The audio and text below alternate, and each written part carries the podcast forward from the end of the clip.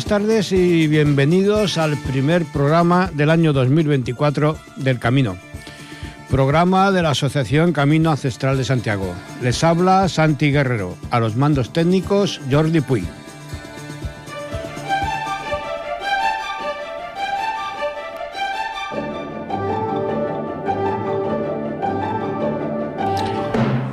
Eh, los próximos 24 y 25 de abril, eh, la asociación eh, llevará a cabo en Estella el Congreso Iconografía Cristiana, Crismones y otros simbolismos. Entre uno de los ponentes va a estar la persona que tenemos al otro, al otro lado de la mar oceana, como dirían los clásicos. John, buenas tardes. Buenas tardes, Santiago. ¿Me escucha? Sí, te escucho perfectamente. ¿Cómo estamos? Muy bien, ¿usted? Bien, perfecto. A ver, pon un poco los dientes largos a nuestra audiencia. ¿Desde dónde nos hablas? Ahora mismo les hablo desde Venezuela. Eh, yo soy venezolano, pero estoy radicado en Brasil y bueno, por circunstancias estoy ahora justamente en Venezuela. ¿Qué temperatura tenéis ahora allí? John, ¿me escuchas? Eh, ¿Puede repetir? Sí, ¿puede repetir? Sí, te preguntaba que qué temperatura tenéis ahora allí. Ahora en este momento estamos a 25 grados, si no, me equivoco. Está mal. Aquí estamos a 5. La verdad es que no está mal aquí. Sí, yo creo que unos cuantos de nuestros oyentes se cambiaban gustosos por la temperatura. Por otras cosas ya vamos a dejarlo, pero por la temperatura sí. Bueno. que se cambiaban. Muy bien. Pues bueno, como he anunciado, tú serás uno de los eh, conferenciantes en este congreso. A ver, eh, primero, eh, haznos una breve presentación personal tuya. Eh, sí, cómo no, don Santiago. Este, bueno, ya don Santiago ha dicho mi nombre, John Carrera. Yo soy licenciado en química por la Universidad Central de Venezuela.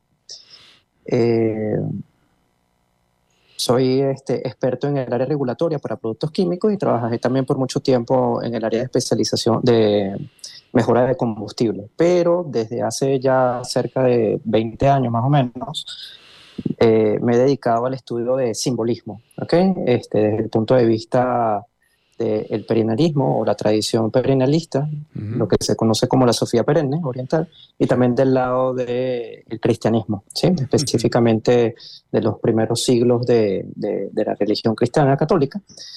Eh, y de ahí me he desenvuelto. De, por otro lado, también he dedicado bastante tiempo al estudio de, de escritos y pergaminos de alquimia. Bueno, todo esto está muy relacionado al final del día con lo que es el simbolismo en general, ¿no? este, penetrando también en, en, el tema de corrientes, en el estudio de ciertas corrientes esotéricas occidentales solamente. Las orientales solamente he, estado, ha entrado a ellas lo necesario, ¿no? Sí. Y a partir de todo eso, después de largos años de, de, estudio y, y, de mucha lectura e interpretación, etcétera, eh, hace unos cuatro o cinco años abrí un blog donde ahí he volcado todo esto, ¿no? Muy bien. Eh, en el Congreso, ¿de qué nos vas a hablar? Este, mi idea es hablar, en este caso obviamente de simbolismo, pero en este caso de los emblemas en los nombres sagrados de Jesucristo. ¿no? este, entendiendo de que, como que el foco central de, del Congreso está relacionado al cristianismo, entendiendo el crismón como, como un monograma, que es un símbolo de, un nombre sagrado, en este caso el de Jesús. ¿no? Entonces, la idea es posicionar, hablar un poco de esto basado, obviamente, aquí no estamos inventando la rueda, como digo yo, sino que me estoy basando en un trabajo bastante exhaustivo que hizo en su momento Luis Charbonneau Lacé, que fue un, eh, cristiano ortodoxo simbolista también, y que es muy poco conocido. Y yo lo que hago, bueno, en este caso es rescatar la, la, obra de él y hacer otros aportes desde el punto de vista, de, de desde el punto de vista del perenalismo y del esoterismo, que para enriquecer un poco, ¿no? Pero la verdad es que desde el punto de vista de la obra de Charbonneau se entiende muy bien no solamente la razón y el origen, sino hacia qué apunta los emblemas del nombre sagrado de Jesucristo. ¿Y hacia dónde apuntan? Eh, como símbolo es la, o sea, es la, la exposición clara de, de aquello que, que, está detrás de la, de la realidad que conocemos.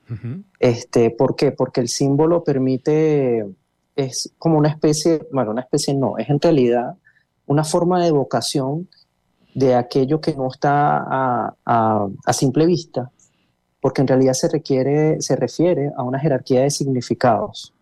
¿No? Entonces el símbolo allí eh, encapsula el significado más literal y va hasta el más abstracto y hasta el espiritual, que es al final lo que está detrás del telón de, del mundo de la contingencia como lo conocemos.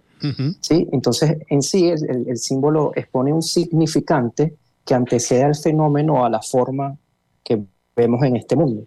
En este caso, el nombre es el más perfecto de los signos o símbolos sensibles que pueden representar a un hombre. Sí. Y en este caso representaría, desde el punto de vista, que ya me meto en el punto de vista de la fe, no a un hombre cualquiera, sí. sino a el hombre Dios o al Dios hombre. Sí, sí, sí, No, claro, partimos de la base de que Jesús, el significado de, Dios salva, ¿no? en este caso sería la encarnación de esa salvación que Dios ofrece. Curiosamente, no es el primer personaje bíblico que utiliza el nombre de Jesús, porque antes ya hay varios personajes de la Biblia que utilizan el nombre de Jesús, pero todos son personajes que sí, efectivamente, digamos que utilizan esa vestimenta de salvación, ¿no? Eh, desde ese punto de vista, eh, la pregunta es un poco, como decía, un poco complicada. Mm, para ti, ¿qué es Jesús? A ver, este, si me preguntas desde el punto de la fe, yo le voy a relatar aquí el credo. No, no, no, no, desde el punto de la fe no. Vamos, eh, vamos, John, vamos a ir un poco más allá. Vamos a ir, vamos a ir un poco más allá. Eh, porque además yo creo que estás eh, en, Ahora bien, en posición este, de ir un poco más allá. a ver, dime, sí, no, no, claramente. O sea, desde el punto, si, si, si nos movemos un, poco más, este, desde un punto de, de vista, desde, el, desde el, entendiendo que hay una sabiduría que, que, el tema de perenne puede discutirse, ¿no? Pero asumámoslo así. Eh, Jesucristo es la, la encarnación del, del, del, principio máximo a que aspira el hombre, ¿ok? Eh, tomando desde el punto de vista del simbolismo de la alquimia, así como todos los metales aspiran a ser oro, así como todos los frutos aspirarían a ser la uva, ¿no? Para producir el vino, así todos los hombres han de aspirar a, a ser como Jesucristo. Entonces, es lo que desde el punto de vista también de la alquimia se conoce como el antropocosmos. Es la, la, la, figuración o la exposición de ese trascendental o ideal trascendental máximo que es el modelo al que ha de, apuntar todo hombre. Si, si, entendemos esto es porque el, el modelo inicial, ¿no? Eh, ateniéndonos a lo que se nos dice en el Génesis, que era Adán, a raíz de la caída no, no, funcionó ¿no? para utilizar palas llanas. Y ahí tuvo que ser reemplazado nada menos que por el hijo, por el hijo del padre, por el creador. Y entonces ya se convierte así entonces en, en ese ideal máximo, que eh, de forma indirecta, digamos, a través de, del arte, sobre todo del arte sagrado, específicamente en la arquitectura, este, a través de, de los siglos, los milenios, se ha venido prefigurando en la construcción del templo. ¿Sí? Hasta, digamos, hasta su culmen en, en, templos, eh, donde ya todo el simbolismo gira alrededor de, de ese, de, ese, de ese trascendental. No voy a hablar de arquetipos, porque esto va por encima de los arquetipos. Y se pone finalmente en su punto culmen con las catedrales góticas. Entonces, si salimos, como bien decía usted, Santiago, del tema de la religión y todo eso, Cristo entonces se convierte en sí en, en, todo ese modelo al que aspira el ser humano, el ser humano en su realización. Sí, porque está claro que, a ver, el, dejando aparte ¿no? El, el, tema religioso y el tema que eso es una, una, cosa, una cuestión de fe, ¿no? Lo que es, lo que es evidente es que eh, todo guarda un simbolismo tremendo. ¿No? Desde Jesús, que es el alfa y omega del Apocalipsis, y que es la estrella resplandeciente de la mañana, como también la llaman lo llaman en el Apocalipsis, encierra un, simbolismo eh, muy importante. Porque, a ver, si entramos en el, en, el, en el análisis de la figura de Jesús, de por qué Jesús viene al mundo, pues claro, nos plantea bastantes eh, dilemas, ¿no? Porque realmente era necesaria la venida de Jesús para salvar al mundo. Eh, bueno, ahí estamos en un tema entramos en de religión. Exactamente, por eso yo creo que lo importante en este caso es el simbolismo en sí que encierra, ¿no? Y una de las cosas importantes que además que, me llama la atención es el, poder de los nombres, ¿no? ¿Qué poder guarda el nombre de Jesús? Eh, sí, eh, muy buena pregunta. En este caso estamos hablando de un nombre que, que encerraría en sí el poder de Dios. ¿sí? Porque como bien le decía, no estamos hablando de un hombre cualquiera, ¿no? Sí, sí. Entonces, desde ese punto de vista, diferentes santos, de uno de los primeros, aunque sea poco conocido, los, eh, los hermanos que escribió al respecto, como San Bernardo de Claraval, empiezan a disertar sobre esto, ¿no? Sí, sí, ¿Y qué es lo que sucede? Que bajo ciertas, digamos, condiciones, lo que el, el creyente a, a, a, utilizar o a nombrar el nombre de Jesús, este, es lo que está pidiendo es la intervención directa de Dios en asuntos concretos. No estamos hablando de aquí de ganarse la lotería, ¿no? es importante eso. Estamos hablando del terreno de la fe, ¿no? De la salvaguarda del alma, entre otras cosas. Entonces, bajo ese punto de vista, el tomar un símbolo, ¿no? o en este caso un monograma específicamente, eh, como en el caso del crismón, lo que estás haciendo es incorporar la presencia de aquello que evoca ese monograma o ese, ese símbolo, que en este caso es el nombre. ¿Por qué? Porque el, el, nombre en sí encierra toda la esencia de ese ser. Sí, lo podemos ver hoy, eh, bueno, hoy en día se utiliza más para cuestiones burocráticas, ¿no? El tema de, del nombre y de la firma, ¿no? Pero, pero es una forma de caída, digámoslo así, de lo que originalmente pensaban nuestros antepasados. Es decir, a través de una rúbrica o de una firma, lo que yo estoy colocando allí es una esencia de mí que está, en este caso, avalando un contrato, por ejemplo. Desde el punto de vista de nuestros antepasados, ese nombre, con todo lo que encierra, está exponiendo a aquel que lo porta. en este caso no es cualquiera. No, no, además está claro, ¿no? El, propio Evangelio nos lo dice, ¿no? Que el nombre, por de manera, viene impuesto le dicen a María cómo se ha de llamar su hijo. O sea, no le dan la oportunidad de elegir cualquier otro nombre, ¿no? Sino que le dicen, allí. concebirás en tu vientre y darás a luz un hijo y le pondrás por nombre Jesús.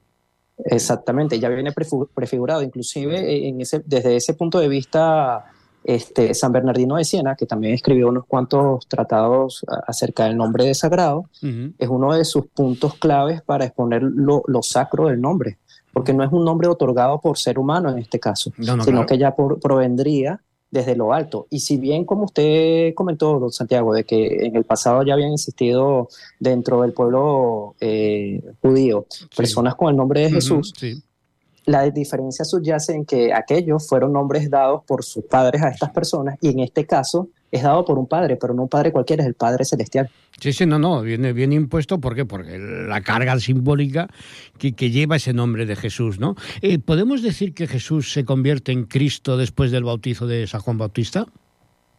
Es un tema polémico, le soy sincero. Sí, no, no, claro, a ver, como muchos temas, ¿no? Hay muchas opiniones, pero ¿cuál es la tuya?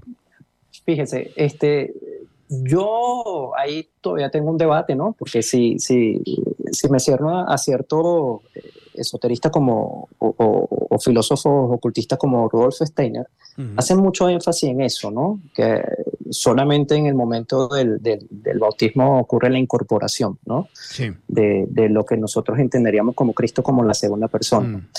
Eh, yo la verdad, ya con los años y, entendiendo otras cosas, ese, esa parte no, ya no le doy tanta, tanto peso, eh, porque desde mi punto de vista, entendiendo, considerando obviamente los evangelios, todo lo que ocurre desde el momento de, eh, de las profecías que hablan de lo que va a ser la encarnación, luego todo el proceso de encarnación y nacimiento y su vida, para mí estaría siempre presente Cristo en todo lo que estaría ocurriendo en la vida de Jesús, ¿no? O sea, la, unión del nombre de Jesucristo, como se ocurrió en los primeros, los primeros siglos, haría sentido hacia eso, ¿no?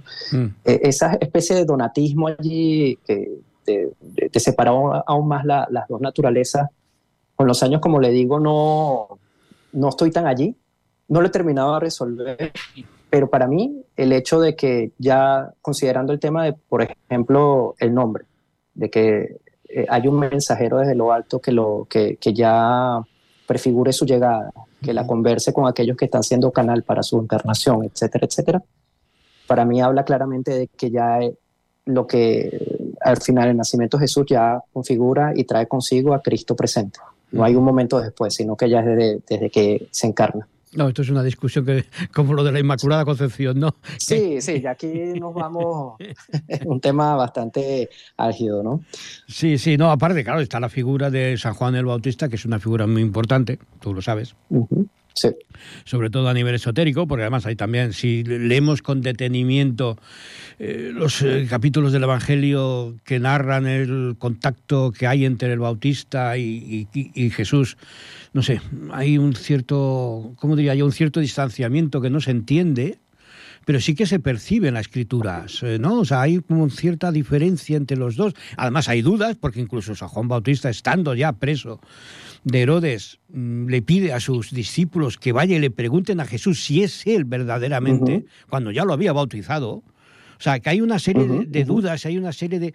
Y por eso yo creo que la imagen de San Juan Bautista es una imagen importante, porque encierra, pues en cierta manera, pues, si, si, acudimos a los evangelios apócrifos, pues ya nos podemos llevar alguna sorpresa, ¿no? Por eso, ¿no? Que es un tema que es muy... como, si hubiera, como si hubiera habido dos corrientes diferentes. Una, que además la hubo, porque hubo, había gente que era del Bautista y no era de Jesús. O sea, por cierto, una manera, ya se dividió en un principio. ¿eh? Había zonas de Turquía y tal, donde después, eh, pasados dos o tres siglos, eran seguidores del Bautista, no eran seguidores de, Jesús, ¿no? Por eso que hay, hay una... Y por eso el tema yo creo que, en cierta manera, es apasionante, ¿no? Porque, claro, estamos hablando de un tema que es mm, importante y profundo, ¿no?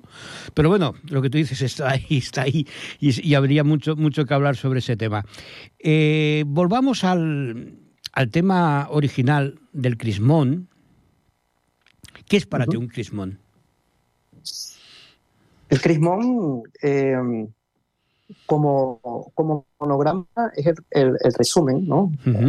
del, del, nombre de, Jesucristo, ¿no? Sí. Em, que posee una carga de una fuerza impresionante que lamentablemente se ha olvidado. Sí, totalmente. Eh, bueno, el, el, olvido del crismón, no estoy hablando aquí desde el punto de vista de, de, un simple símbolo, ¿no? Inclusive hay ciertas personas que lo pueden haber visto como una especie de, de, talismán, ¿no? Hay que entender claro cuál es la diferencia entre un talismán y un símbolo, pero, el asunto es que queda como rezado. Pero que puede ser las dos cosas, ¿eh? Puede ser símbolo y talismán. Eh, sí, sí, sí. El tema es que, bueno, e-, esa es una de las grandes advertencias que hacen inclusive algunos santos que han disertado, disertaron del tema, ¿no? De que, mm. bueno, no lo puedes utilizar de forma talismánica porque en realidad no es eso, ¿no? Entonces, bueno, eso es un buen punto porque, porque digamos que ciertas consideraciones muy humanas nos mm. podrían llevar a eso. Y, y, y, y no estamos hablando aquí de magia, ¿no?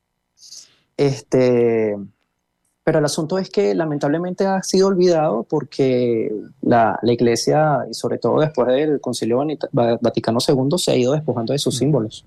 Sí, sí, sí, lo que es lamentable. Este, pero, pero es algo que, que, ha de rescatarse. Estoy hablando del simbolismo general, el simbolismo cristiano en, general, ¿no? porque es una vía de comunicación. yo, respeto claramente todo lo que es el tema de lo que se piden por los caminos de la fe, etcétera, etcétera, pero el símbolo es necesario. La, la, la, la ornamentación de una catedral gótica o de una iglesia románico no es solamente por, por, lo que puedan pensar de un, capricho de monjes, ¿no? No, eso está claro. Sino que tiene, tiene una función y una función que es, este, en, en términos eh, eh, genonianos, que, tiene, que no es virtual, sino que es real, o sea, que tiene una acción directa. ¿Sobre qué? No solamente sobre, sobre la mente de la persona, sino sobre su alma. Entonces, eh, sigue siendo un, el, monograma, el crisma en este caso, sigue siendo un, símbolo impresionante. No es un símbolo cualquiera, pero lamentablemente lo, lo hemos dejado de lado. Yo eh, comentaba lo de los talismanes porque a mí hay una, una cosa que me llama mucho la atención y es la leyenda que hay sobre Unate y, la iglesia de, de, de Olcoz Sabes tú que, bueno, que la leyenda de que Unate, la iglesia de Olcoz, es, precisamente un reflejo de la portada de, la iglesia de Unate. Lo único que sus elementos están al revés porque es como si se hubieran eh, reflejado en, imagen especular. En, un, espejo, ¿no? Entonces, bueno, la leyenda dice que esa iglesia de Olcoz, en cierta manera, fue eh, construida, fue edificada en, una noche con intervención del, diablo. Sí. Entonces, la portada son totalmente idénticas, pero hay una diferenciación muy importante. En Eunate no hay crismón y en Olcoz hay crismón. Por eso, a ver, quizás el término talismán lo entendemos mal. ¿Eh? ¿Eh? Pues talismán lo que tú dices, no parece que estemos hablando aquí de magia, cosas raras y tal, ¿no? Y a veces no, es, es, un símbolo de, de, protección quizás. Sí, sí. ¿Eh? Más que de talismán. Por eso, porque cuando conoces esta leyenda, te llama la atención, ¿no? Si la copia, si es copia exacta la portada de un sitio y de otro, ¿por qué en una hay crismón y en otra no? Y precisamente hay crismón en la que eh, hubo intervención del demonio para construirla. Es curioso, quizás se puso el crismón precisamente como protección a los que pudieran entrar. ¿Eh? O sea, no, no, es, algo que yo, yo dejo ahí, ¿no? Porque además, eh, además el, tema del crismón, además es un tema que, a mí me apasiona, ¿no? Ese es el motivo, además, de, de, hacer el Congreso en Estella, porque es la ciudad donde más crismones hay. no, no, y, entonces hay ocho crismones. ¿Y por qué hay ocho crismones en Estella? Pues bueno, porque no sé, ves tú la distribución de los crismones en el mapa de Estella y resulta que es la copia de la constelación del Boyero del Cielo. Mm. A ver, ¿por qué? Claro, claro. O sea, ¿qué se encierra en eso? o sea, desde lo que yo llamo el camino ancestral, que es desde el monasterio de San Pedro de Rodas en Gerona, que es el monasterio más antiguo de España, hasta Estella hay 127 eh, crismones. De Estella a Santiago de Compostela hay 7 u 8. Sea, ¿por qué esa proliferación de crismones en esa parte de ese llamado camino ancestral que recorre todo el paralelo 42? ¿Por qué? O sea, ¿qué hay ahí? ¿No? Es una de las cosas que a mí me obsesionan y me temo que posiblemente no lo sepamos nunca, pero por eso no intento y por eso es eh, el, congreso este de simbolismo pues para entre todos compartir conocimientos compartir criterios no porque a ver creo que es un tema que es que es eh, por lo menos para mí apasionante como todo tema simbólico. Eh, si hablamos de simbolismo no, no, pararíamos nunca. Bueno tú lo sabes no sí.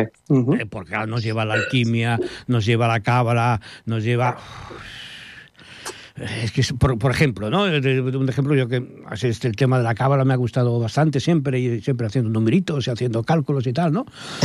Y sí, sí, a ver, es una. Y resulta que el nombre de Jesús, en, el alfabeto de transposición numérica que utilizaban los templarios, eh, tiene el mismo valor el nombre de Jesús que el nombre de Anubis. Y Anubis era el dios egipcio que purificaba los corazones que en cierta manera es lo que viene a hacer Jesús. Purificar nuestras almas para, para que se perdonen nuestros pecados. Y resulta que tienen el mismo valor, en este caso el mismo valor cabalístico los dos nombres. ¿Casualidad? Bueno, puede serlo, mucha gente lo dice, ¿no? Yo como no creo en la casualidad, sino en la causalidad. ¿Eh? En, ese caso responde más a, responde más a un canon. ¿Sí? De eso también he escrito un poco, pero eso responde a un canon que, eh, que encierra no solamente el tema de medidas eh, sagradas para construcción de templos, sino que ya viene desde el arca de, la forma simbólica explicar eh, realidades que están más allá de lo que nosotros vemos. Exactamente. Entonces, ¿qué sucede? Que, que obviamente esas cifras con, con significados de orden superior tienen que encajar con, con, con Cristo. ¿sí? Y no solamente sería en ese caso de Anubis, sino que también con las medidas, por lo menos, de, de, la sagrada oblación de Ezequiel, de la, del arca de la alianza, etcétera, etcétera. ¿no? Entonces allí lo que estamos viendo es una eh, la transposición de significados en la medida del tiempo que, que, es parte de un solo símbolo. Sí, no, porque además, o sea, a ver, generalmente las personas, digamos, mm, así un poco de, de fe, lo, pueden entender que es como un menosprecio, ¿no? A la religión, a la figura. Y no, y es, yo creo que es al contrario, ¿eh? Es un reforzamiento del, del misterio divino que guarda nuestros símbolos. O sea, yo lo veo como, un, como un refuerzo, ¿no? Como un más a más en la importancia que tienen nuestros símbolos, ¿no? Porque hay gente sí, no, y es que eh, se intenta desvirtuar. No, no, no, no, no, no, intentamos desvirtuar, intentamos comprender. Porque no, y es que también se tiene, se tiene que entender la otra función. Es que tiene una función hierática que, eh, como usted también está bien explicando, Santiago, también tiene una función técnica.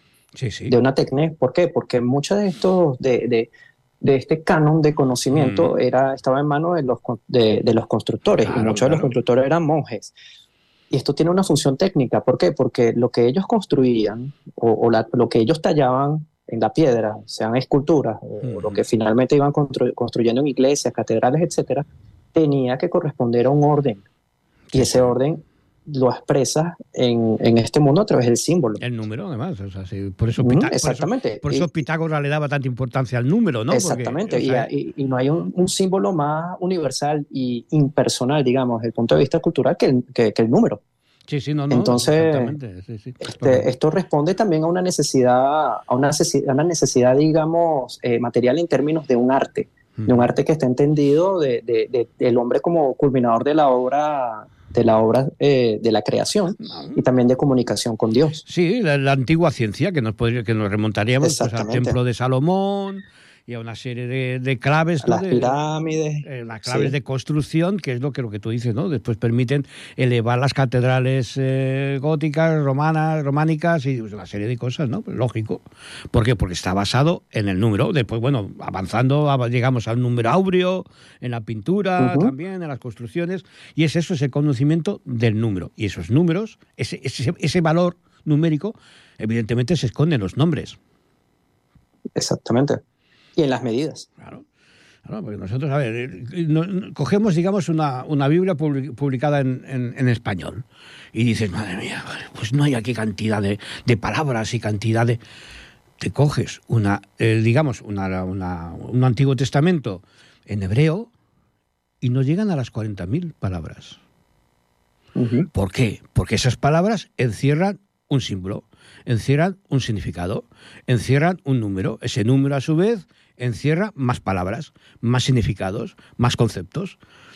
¿no? Y es eso lo que tú comentabas antes, ¿no? Que quizás hemos perdido esa, no sé si ese afán o esas, ganas de, de, conocer, ¿no? Parece que todo sea tan sencillo como lo que tenemos delante y no, vamos a ir más allá, que eso es lo que pretendemos nosotros en la asociación, ¿no? Aparte de, reivindicar el camino de Santiago, esta ruta más ancestral y tal, no, o sea, reivindicamos que la gente conozca lo que ve o sea, reconozca esos símbolos escondidos y el que está delante de la portada de una catedral y está ahí, pues, quedándose, no sé, pasmado delante de la belleza de una portada, también sepa leer qué, se, qué quiso decir el que hizo esa portada, esas figuras. ¿no? esos capiteles. y yo creo que, es un conocimiento, conocimiento importante y es lo que nosotros reivindicamos. ¿no? Por eso la idea, y por eso, eh, después de, de haberte leído en Twitter pues varios varios hilos tuyos y tal, pues claro, me di cuenta de que, oye, pues oye, que eres una persona que puede aportar desde tu punto de vista de, simbolismo, ¿no? E ir un poco más allá en, un tema que yo creo que es apasionante. Sí, completamente, completamente. Y mm, el tema es que, mm, sí, hoy en día el ser humano es un poco ciego, ¿no? A, los símbolos en general, ¿no? Lamentablemente nos hemos quedado en el mundo del eslogan y de la y de las este y de las marcas, ¿no? que es una forma muy decaída. Y del mensaje fácil. y el mensaje fácil. Exactamente, tal cual. Entonces, obviamente, tienen eh, el ser humano hoy en día, el hombre posmoderno, tiene muchísima dificultad ante esto. Y, y, a ver, llegar a un lugar sagrado, ¿no? sea una catedral, un templo, verdadero templo, este, lo que uno está viendo allí no es cualquier cosa. Hay, un mensaje, un significado y, y los símbolos son los que nos ayudan a, no a entenderlo desde el punto de vista racional, sino a captarlo, a aprenderlo, o sea, abarcarlo, ¿no? No solamente con la mente, sino un poco más allá, ¿no? Inclusive con el alma.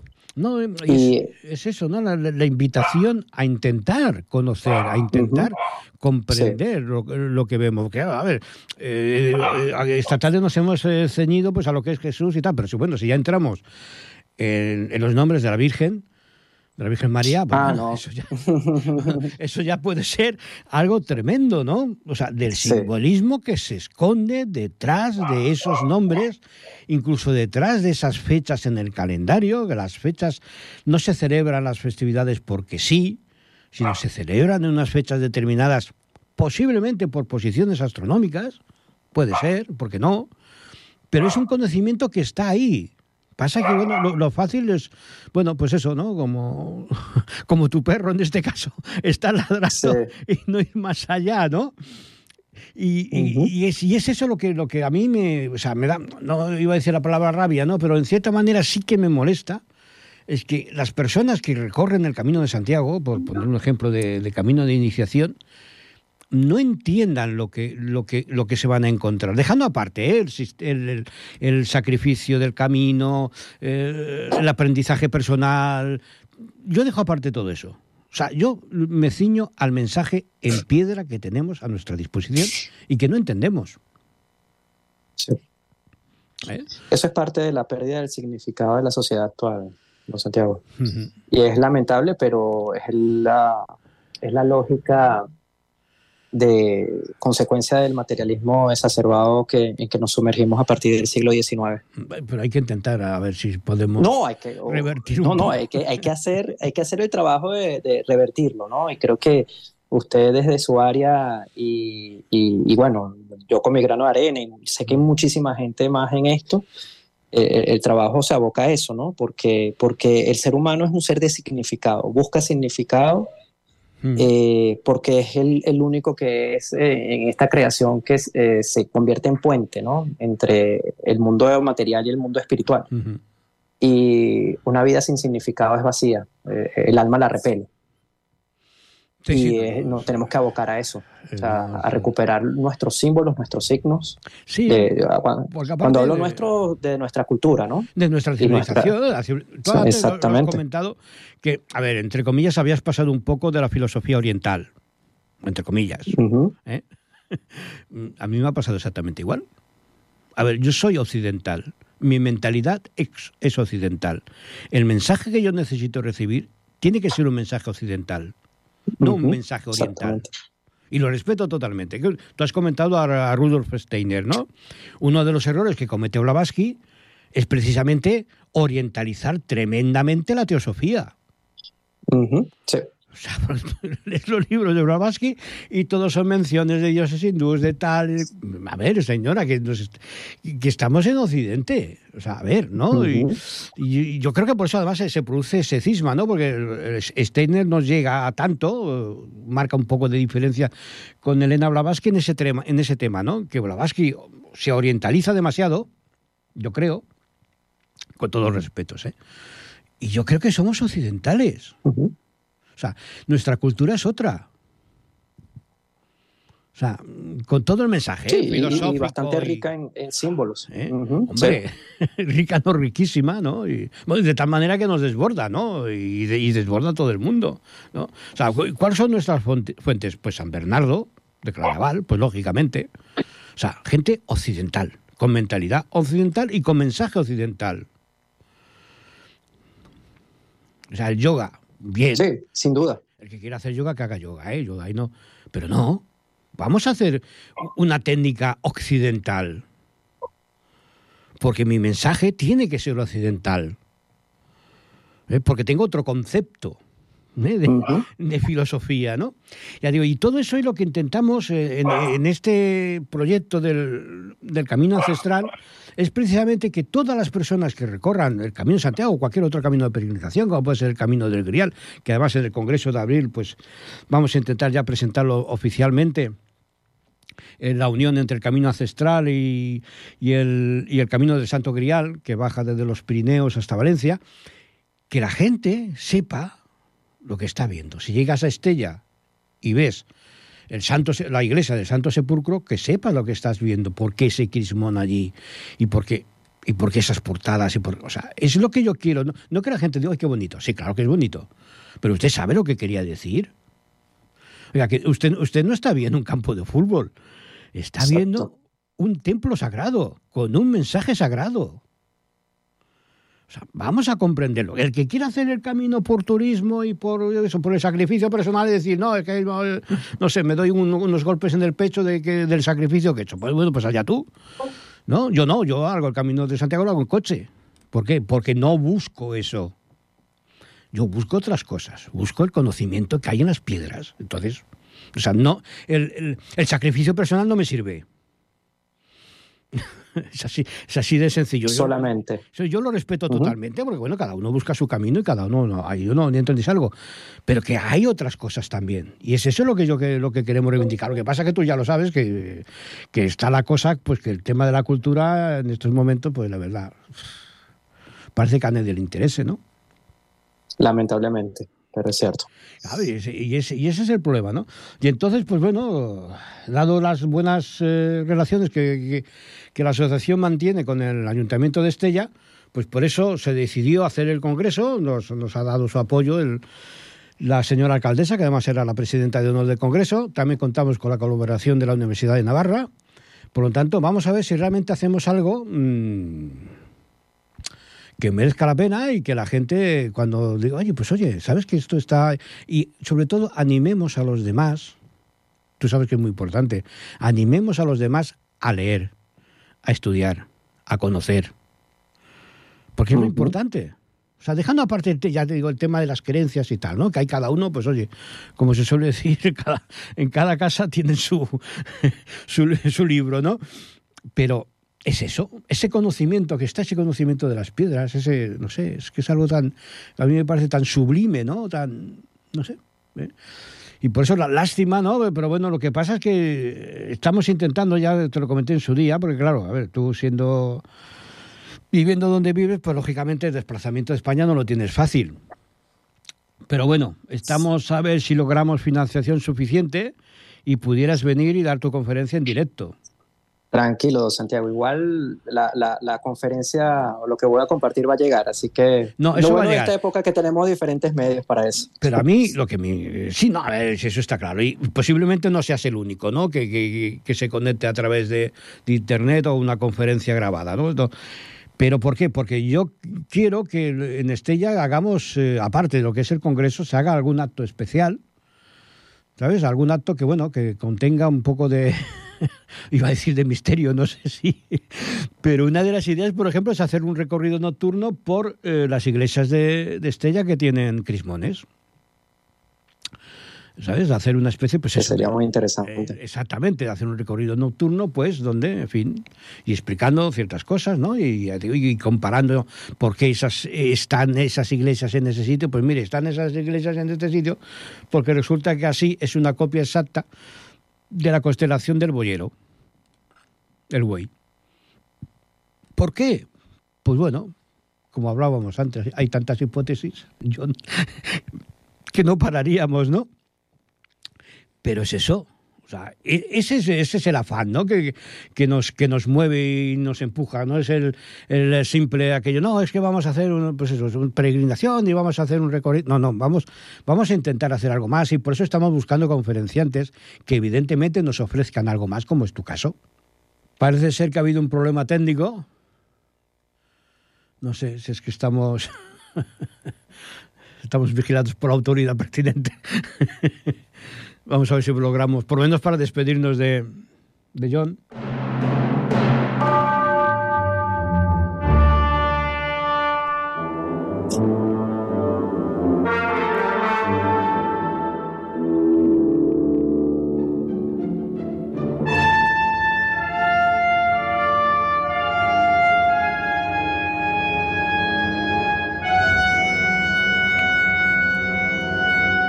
John.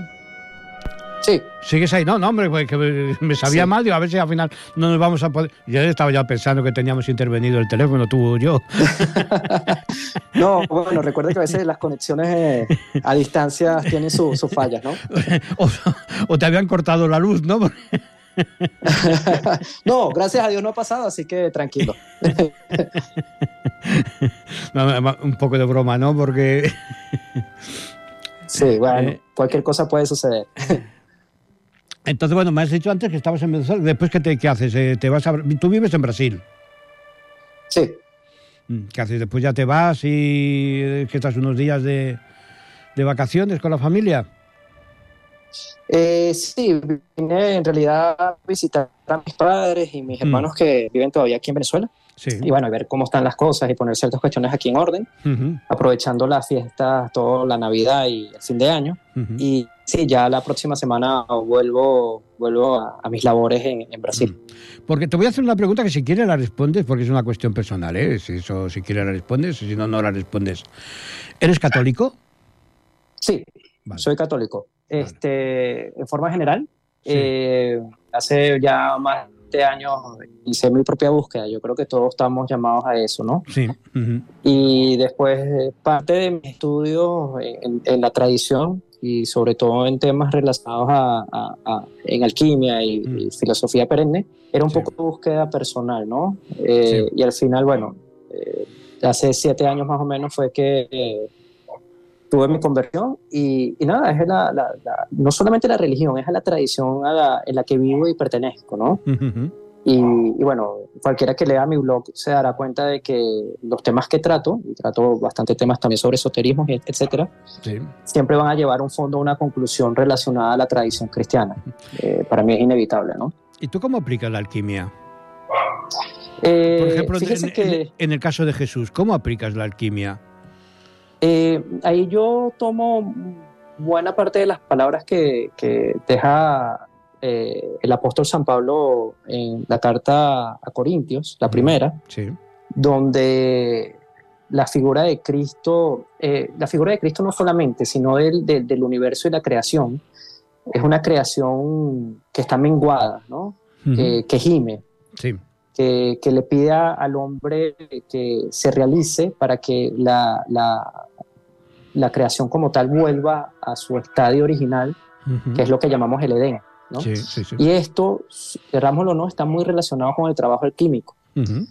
cuando se leen los libros, por ejemplo, de Basilio Valentín o, Ujú. o- específicamente Basilio Valentín, quizás sea el monje que más lo aborda desde ese punto de vista, eh, se entiende que, que- que el ser humano, eh, como la piedra, o, o la, no la piedra, la materia inicial, es defectuosa. Sí. Entonces necesita toda una serie de trabajos para su perfe- perfeccionamiento. Y así como los metales, a través de- de- del trabajo y, de, y del, eh, del elixir universal, lo llevas a convertirse en la piedra, que sería el producto final de- de- desde el punto de vista mineral de la creación, el ser humano también pasa por una, o tiene que pasar por toda una serie de procesos para convertirse en ese objetivo final que, como bien decíamos al principio, se convierte en eh, Jesucristo como su especie de, de ideal superior, ¿no? Y es inevitable que eh, ciertas eh, posiciones que se ponen en el cristianismo se liguen y se asocien a, a la alquimia. Recordemos que muchos de los autores medievales cristianos de la alquimia eran monjes. Sí, sí, sí. Y eso no es casualidad. No, o sea, no, no, hay una, una poderosa eh, vinculación. Ujú. Ojo, sin caer en temas heréticos, ¿no? No, no, no. Este, pero, pero sí la hay. Y está como muy configurado al tema de la creación desde el punto de vista del alquimista tiene una imperfección inherente. Ujú. Está relacionada al fallo de Adán y el ser humano está llamada a su perfección. Ujú. Que tienes diferentes, digamos, no diferentes caminos, pero sí tienes diferentes maneras de realizar esta obra. Una de esas es a través del entendimiento en el laboratorio de lo que sucede con la materia. Sí, sí, sí. Nos tenemos que forjar en el crisol. Exactamente. Y esto no es un tema, y permítame aquí, don Santiago, esto no es un tema solamente psicológico como eh, expusieron algunos en el No, siglo no, XX. No, no, no. Aquí hay una acción operativa, de, Mm. de- de- o sea, lo que hace el alquimista en el laboratorio tiene opción- una, una trascendencia operativa que tiene a su vez un reflejo interno en el alma. No es solamente, como lamentablemente se, se cree en la actualidad, la alquimia entendida desde el punto de vista psicológico. No. Es una acción operativa Sí, sí, tiene un totalmente. reflejo totalmente, eh, sí, en su operación en el los aspectos internos del ser humano. Sí, sí, no, no, y, en, y en la práctica y en la, a ver, que, que la alquimia, eh, o sea, es eh, fuente y madre de, de mucho conocimiento que tenemos, químico que tenemos actualmente. O sea, que la gente, pues bueno, es- es- es- eso no se conoce, ¿no? Porque parece que no. Pero claro, si te lees las obras de la, de la Annie Besant, la, la teósofa que escribía sobre química, y Mm, o sea, ves una serie de cosas que cuando ella escribió esos libros se desconocía y a través y con, el, con los años después estaba realmente en lo cierto e, ese conocimiento de química oculta, ¿no? Y esa química oculta procede del conocimiento de la alquimia medieval. ¿No? O sea, que, que, no lo que tú dices, no es, no, es, no es, algo simplemente, no, no, no, que también es cuestión práctica, ¿eh? o sea, que aquella, aquella gente sabía utilizar las cosas, ¿eh? no era una simple digresiones filosóficas. Uh -huh. Sí. ¿Eh? Pues bueno, eh, John, yo creo que ya está bien por hoy, ya hemos abusado bastante de ti. no, para nada. Más bien yo es que le agradezco a usted por la oportunidad de, de No, tiempo al en su espacio, Al- en su programa y también contrario. la oportunidad de participar en, en- en el Congreso. ¿no? No, Este, no. Yo estoy convencido que muchos de los temas que tratamos eh, necesitan llegar a cada vez más personas. ¿no? Eh, creo que es importante hacer ver en general a, a las personas hoy en día que, que la vida tiene un significado y, y que hay, eh, tenemos herramientas Despertar que están relacionadas no solamente a, a la filosofía, exacto, o a la religión, que nos permiten ver qué hay detrás de este telón. O sea, que no es solamente lo que eh, palpamos, vemos, sentimos, olemos, lo que verdaderamente existe. Hay algo que está más allá de esto y que es importante recordarlo. Como decía Blavatsky, el velo de Isis. Hay que descorrerlo. Ujú, tal cual. Que lamentablemente se ha hecho más, más, más denso en esta, en esta época. Sí, y más denso y más negro. Sí. Eh, pues muy bien, John. Gracias por tu tiempo. Un abrazo desde España. Agradecido, Santiago. Y aquí también le mando un abrazo a usted y a sus escuchas. Venga, pues buenas tardes. Hasta luego.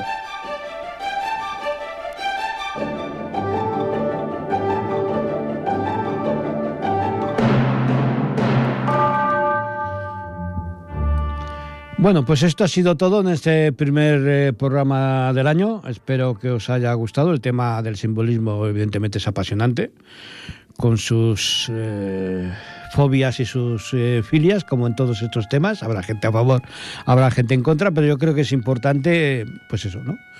Compartir conocimiento y, en fin, despertar un poco ese ansia de saber y ese ansia de, de ampliar ¿no? nuestro conocimiento. Pues lo dicho, gracias a todos por vuestra atención y hasta el mes que viene.